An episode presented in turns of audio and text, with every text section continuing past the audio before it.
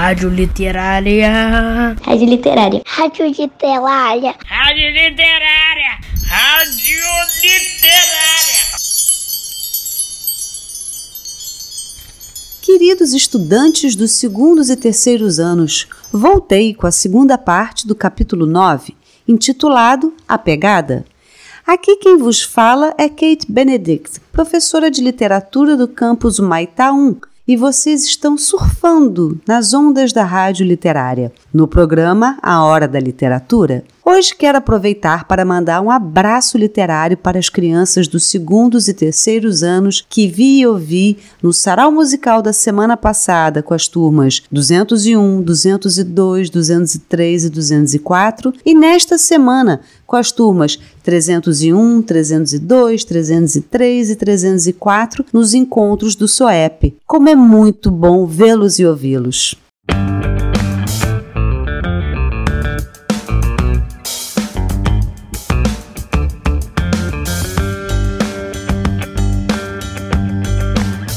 Como lemos na parte 1, Robson Crusoe já está há alguns anos sob o medo permanente de ser descoberto pelos canibais e tomando diversos cuidados para continuar vivendo em segurança. Esta situação faz com que vocês lembrem de alguma outra situação que estejamos vivendo em que temos que tomar diversos cuidados para continuarmos vivendo em segurança? Mas voltemos ao tenso capítulo 9 que nos apresenta canibais e a questão: temos o direito de julgar e condenar os costumes de outro povo de acordo com os nossos costumes? Rituais canibais são ritos religiosos ou crime? O que vocês acham?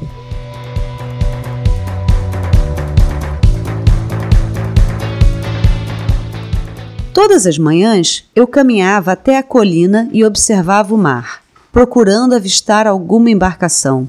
Durante esse tempo, arquitetei um plano para aniquilar alguns daqueles monstros, ou pelo menos amedrontá-los o bastante para impedir que retornassem. Pensei em me pôr em emboscada num lugar estratégico e disparar minhas armas sobre eles quando estivessem bem no meio de sua macabra cerimônia e acabar de eliminá-los com a espada. Depois, com mais frieza e calma, passei a me perguntar que autoridade eu tinha para julgar e executar aqueles homens que o céu decidira deixar impunes. Certamente não consideravam que matar um prisioneiro de guerra constituísse crime, nem achavam estranho comer carne humana, da mesma forma que não vemos mal nenhum em abater um boi e nos alimentar de carneiro. Pouco a pouco, comecei a abandonar o plano de atacá-los.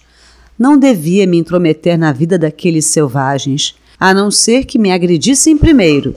Se o fizessem, sabia como agir. Então, crianças, Robson também refletiu sobre as mesmas questões que nós e chegou a uma conclusão, não foi? Mas será que os selvagens, termo que ele usava para se referir aos canibais, iriam agredi-lo? Os nativos não serão as únicas novidades na vida de Robson Crusoe na ilha. Vamos acompanhando os dias e anos que se seguem.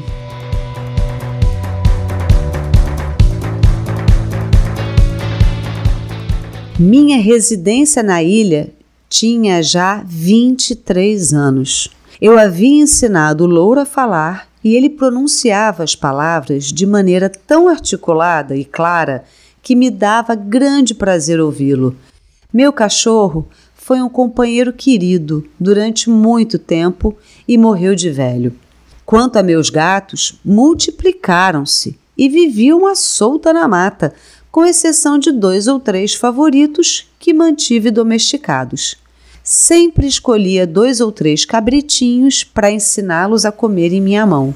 E tive mais dois papagaios que falavam muito bem. Possuía também várias aves que capturei na praia e domestiquei. Elas viviam no bosque formado pelos vimeiros que plantei diante de meu castelo e me proporcionavam imensa alegria. Perceberam que Robson Crusoe sentia imensa alegria observando as aves que ficavam no entorno de sua casa? E vocês? Estão sentindo alegria em observar as aves e registrar o que vem no seu diário? Nossa, ouvintes, o tempo recolhido, vivendo sob muitos cuidados, vai trazendo mudanças na vida da gente, não é mesmo? Vocês acreditam que eu vou pegar mais uma gatinha nesta semana? Estou me sentindo como Cruzoé, que foi se cercando de animais para lhe fazer companhia. E vocês, estão em que companhia?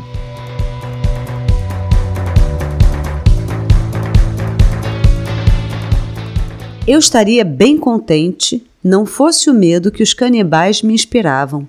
Já não me atrevia sequer a martelar um prego ou quebrar uma vareta, temendo que ouvissem o barulho, e nem pensava em disparar um tiro. Ao acender uma fogueira, ficava preocupado, achando que a fumaça poderia me trair.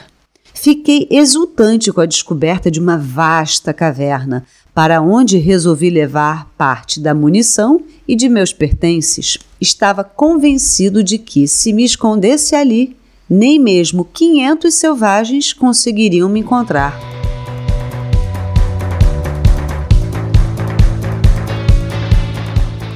Em meados de maio, houve uma grande tempestade e me surpreendi ao ouvir um tiro de canhão.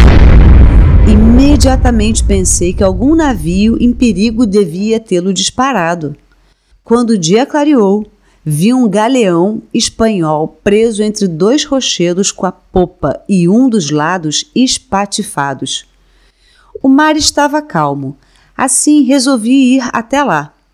Quando me aproximei do navio, um cachorro apareceu e, saltando no mar, nadou em minha direção. Além dele, não sobrara no galeão mais nada que tivesse vida. Não sei que fim levou a tripulação. Ah, se alguém tivesse se salvado para me fazer companhia! Todas as coisas que encontrei estavam encharcadas. Mesmo assim, levei para a canoa dois baús de marinheiro. Com essa carga e mais o cachorro, afastei-me.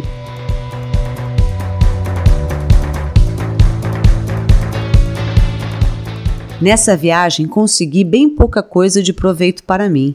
Além de algumas camisas, havia nos baús três sacos de duros, seis dobrões de ouro e pequenas barras de ouro que para mim valiam tanto quanto areia sob meus pés. Depois de guardar tudo em minha nova caverna, rumei para a velha habitação. Durante algum tempo vivi tranquilo, só que mais vigilante. Se me afastava, ia sempre para o leste da ilha, onde os selvagens nunca tinham aparecido. Quer dizer, até então. Até então? Até então? O que será que nosso solitário personagem quis dizer com este comentário, queridos ouvintes?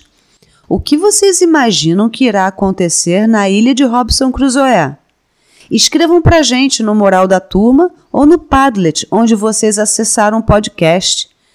Até a próxima semana com o capítulo 10, que nos trará muitas novidades.